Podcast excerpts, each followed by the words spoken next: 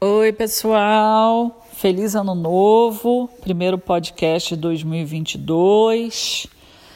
Hoje eu queria falar um pouquinho sobre como, né, silenciar a mente, parar quando se está de férias e sendo um, tra um trabalhador autônomo, sendo um trabalhador da luz com uma demanda tão intensa vinda de todos os lados, né? Que é exatamente o que eu estou passando. Eu tive um dezembro assim bem atípico do que eu estava acostumada e foi muito pesado, assim, muito, muito pesado. Para começar com uma turma de Reiki 3, que tudo transcorreu normalmente e é interessante que durante os meus atendimentos, durante os cursos, e acredito que quem trabalha também com energia de uma forma geral, passe a mesma situação. Você vai dando aula, os mentores estão lá te auxiliando, né? te carregando na bateria, te carregando no colo às vezes. Você faz os seus banhos de erva, autoaplicação de reiki, você vai continuando tocando, né? E esse ano foi muito pesado, né? Eu acho até que foi para mim, quando eu falo esse ano ano passado, ele foi mais pesado do que 2020. E é interessante que quando você está dando aula, fazendo os atendimentos, as coisas vão fluindo. Só que quando é, eu fiz o último atendimento, ano passado, né, 2021, eu praticamente caí de cama. Eu consegui terminar o dia normal. No dia seguinte, simplesmente eu não levantava da cama. Passei quase quatro dias é, prostrada. Eu, aí pensei, né? Tudo bem, né? Entrei de férias, vou me, me permitir fazer nada. Só que aí vem o problema, né? A minha mente que não para. Eu senti assim que a minha mente queria dar continuidade aos cursos que eu faço cujas aulas na maioria são gravadas e tem muita coisa parada aí me esperando, justamente porque dezembro foi um mês bem puxado aqui de trabalho. Mas o corpo ele simplesmente não respondia. Como eu já vivi isso na época do burnout, onde o corpo parou e a mente continuava, eu entendi o recado. E eu também entendi, como para mim tudo é aprendizado, né? Eu também entendi que assim como a depressão, você parece que liga um dispositivo quando sofre depressão e depois você vai passar a tua vida inteira, né, cuidando, porque esse dispositivo ele é altamente sensível. Eu entendi que para o burnout, pelo menos eu não tenho tantos anos já de superado, se é que eu já superei esse burnout, né, que até hoje eu sinto as consequências. Eu senti que para o burnout é a mesma coisa, assim, ligou um dispositivo que você tem que estar tá atenta, né? É o, aí vira o orar e vigiar para não ter burnout de novo. E eu fiquei num tamanho grau de exaustão que eu fiquei esses dias aí na cama, onde basicamente durante uma semana, depois de um atendimento específico que eu tive em dezembro, eu fiquei basicamente uma semana com a barriga ruim. E eu entendi que as energias que eu estava limpando, né, porque dezembro é um mês que eu normalmente faço uma limpeza energética possante na, nos clientes que, que vêm para esse tipo de, de sessão, eu transmuto muita coisa na barriga. Não só eu, já falei também em outros podcasts, muitos dos trabalhadores da luz têm essa coisa de pegar energia negativa, é igual o gato, transmuta no próprio corpo e isso pode dar barriga ruim, pode dar gases, né? Eu sei que é estranho falar, mas é assim que acontece, por incrível que pareça. E eu fiquei com a barriga ruim uma semana. E isso me deixou ainda mais desvitalizada. Então, se eu já estava cansada, o negócio piorou. Eu sei que depois que eu atendi né, o último cliente de 2021, eu fiquei de cama. Eu simplesmente não conseguia sair da cama, num nível de exaustão assim bem anormal. E, e eu me lembrei né, que a gente precisa ter limite até para trabalhar e para ajudar os outros. Né? É, e esse é essa é reflexão desse podcast de que o trabalhador da luz ele também precisa parar. E eu sempre ouvia de ah, quem cura também tem que ser curado, se reconecte na natureza, tome banho de ervas, tem né, inúmeras formas de você se reconectar. É, só que assim, um, existe um limite que nada do que você faz dá resultado justamente porque você extrapolou o limite. E aí vem um outro ensinamento que a ausência de limite é uma característica minha. Como eu venho de uma família bem disfuncional, que também já falei várias vezes sobre isso, onde temos todos um DNA, todos não que é, seria péssimo generalizar, mas muitos né, dos integrantes têm um, um, uma genética, um DNA espiritual da ausência de limite, e eu me incluo nisso. Essa ausência ela reverbera em vários campos da vida, inclusive no ajudar o outro. E eu descobri assim que em dezembro, por conta obviamente que do acúmulo, né, das coisas que eu fiz ao longo do ano, especificamente por conta de um nível 3, o Reiki 3 ele é muito puxado para o professor, por conta do símbolo do Daikomyo, que é o último símbolo que a gente dá para o aluno, que é o símbolo da maestria pessoal e por conta dos atendimentos específicos de limpeza energética, eu descobri que assim, ou eu parava ou eu tinha de novo um burnout. Senti claramente, só que dessa vez eu fui bem esperta. e quando eu vi que não dava para sair da cama, nem olhar telefone e nem absolutamente nada, eu muito me respeitei e fiquei no que eu chamo de modo stand-by, que é deitado na cama o tempo inteiro fazendo exercício de respiração, nem, nem reiki eu estava conseguindo fazer em mim, de tão exausta que eu estava. Como é interessante isso, né? A pessoa trabalha com energia, a energia circula no corpo da pessoa o dia inteiro, e aí chega um belo dia que a pessoa se vê sem energia.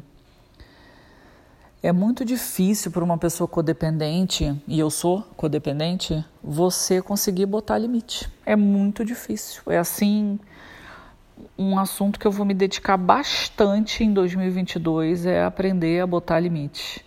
Porque para quem é trabalhador da luz e quem é codependente, a gente tem o ímpeto de ajudar o tempo inteiro, o ímpeto de ajudar o tempo inteiro.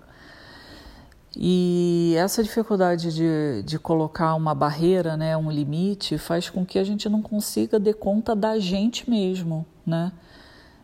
No final do ano passado, eu pedi para quatro pessoas de diferentes áreas, em momentos diferentes, mas eu pedi ajuda de quatro curadores de áreas completamente diferentes para me dar um apoio, porque eu senti que dezembro ia ser muito puxado e, e que eu sozinha não daria conta.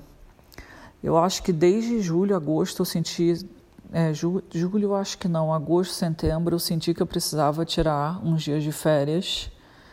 Tentei, até gravei aqui, né? Depois de alguns cursos específicos, eu tentei emendar três dias para ficar tranquila, mas isso não foi suficiente. Então, como aprendizado, esse ano eu vou ter que dar pausas ao longo do ano, porque para quem vem aqui passar por sessão ou sessão online, Parece que eu não estou fazendo nada.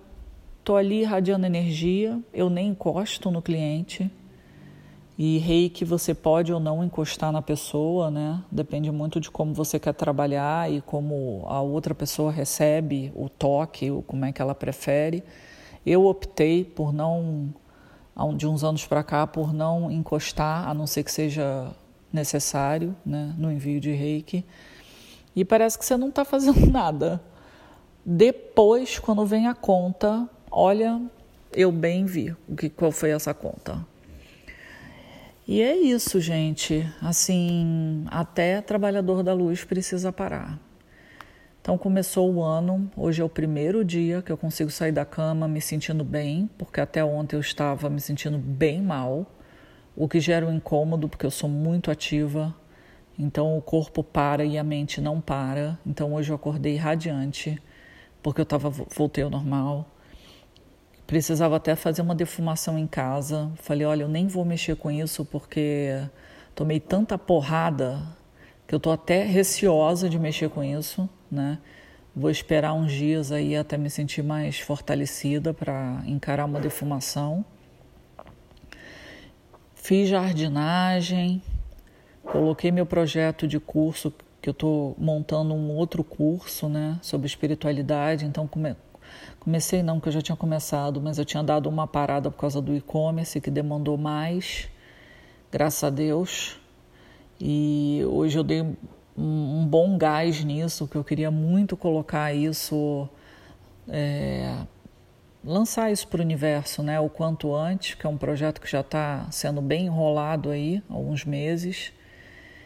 E agora falei, vou parar tudo, contar essa história toda, porque de repente alguém se identifica, né?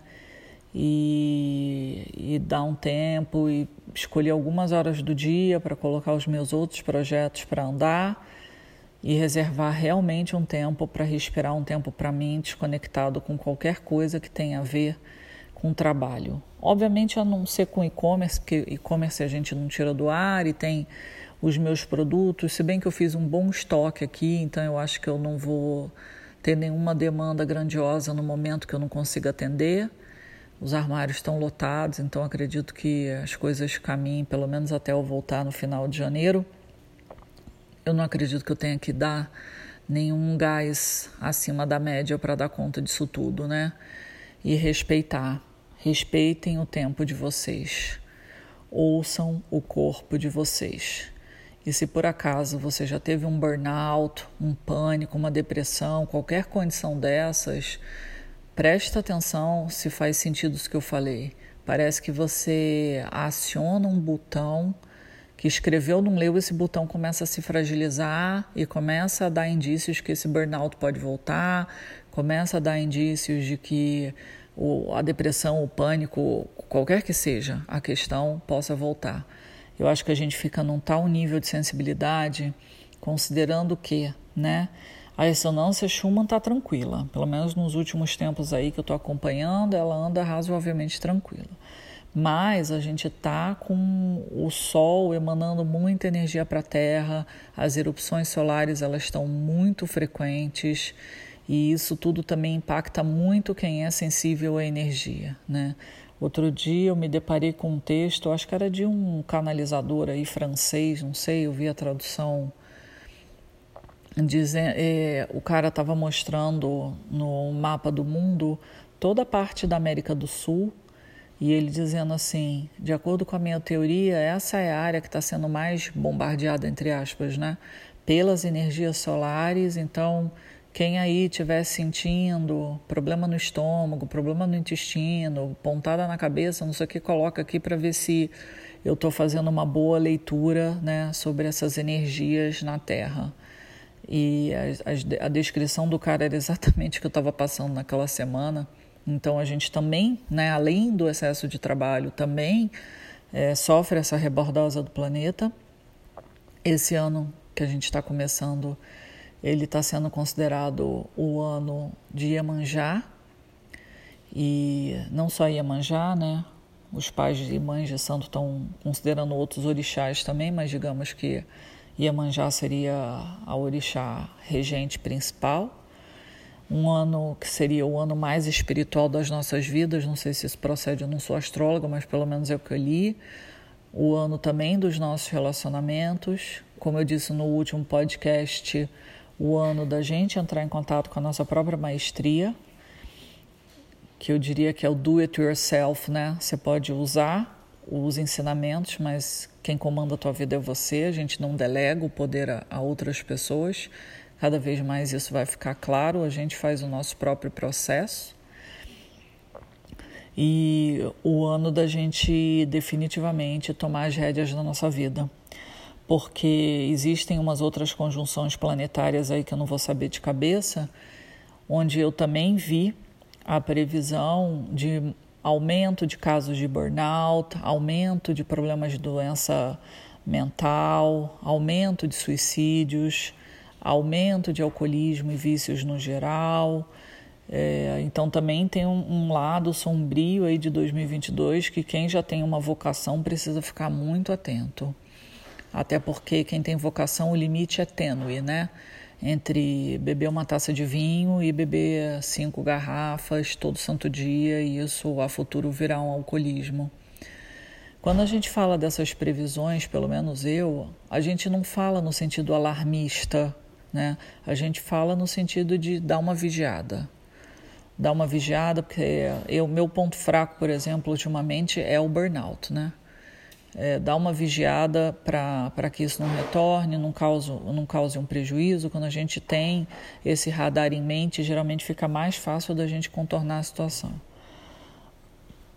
Até porque, e eu já falei também sobre, né? Se tem uma coisa que a espiritualidade me ensinou, principalmente a ferramenta do reiki, é quando a gente sair do eixo, né? Sair do equilíbrio, é, é aprender a voltar para o equilíbrio o mais rápido possível. E esse mais rápido possível, obviamente, sofre uma variação enorme, né, de indivíduo para indivíduo, né, da situação. Tem situações que são incontroláveis mas o quanto antes ou pede ajuda ou adote as ferramentas que você tenha para voltar para o equilíbrio, né? A vida é um eterno balanço, né? Ela testa a gente, a gente sai do equilíbrio, pá, volta para o equilíbrio. Aí no dia seguinte, só por hoje, pá, aconteceu não sei o que, me tirou do eixo. Aí a gente vai lá e volta para o eixo. Essa é a brincadeira da vida adulta, né? E Quanto mais a gente for resistente a isso, obviamente mais a gente está impedindo o fluxo da água. Imagina colocar num riacho, você vai lá e coloca várias pedras para conter a água. A água vai se acumular, vai se acumular, vai se acumular, vai se acumular, até uma hora que a própria força da água vai dar um jeito de passar pelas pedras. E aí, quando ela der esse jeito, ela vem que vem, né? É esse vem que vem que a espiritualidade me ensina a não deixar chegar esse ponto. E o rei, que obviamente é a minha maior, é meu carro-chefe, né? É a maior ferramenta que eu tenho aqui no meu dia a dia de me fazer voltar. E é isso, queridos e queridas, que vocês tenham começado o ano com o pé direito, que a mente esteja alinhada com o propósito de vida de vocês, que vocês estejam sabendo silenciar a mente, ouvindo o coração, abertos para as intuições se esse vai ser o ano mais espiritual das nossas vidas, imagina como é que não vai estar a nossa intuição, né? Por onde que vem esse caminho espiritual, né? Como é que a gente vai fazer isso na prática? Provavelmente é com a comunicação dos mentores, com a nossa abertura do campo espiritual, né? E é isso. Espero vê-los em breve e a gente vai mantendo contato por aqui. Um beijo.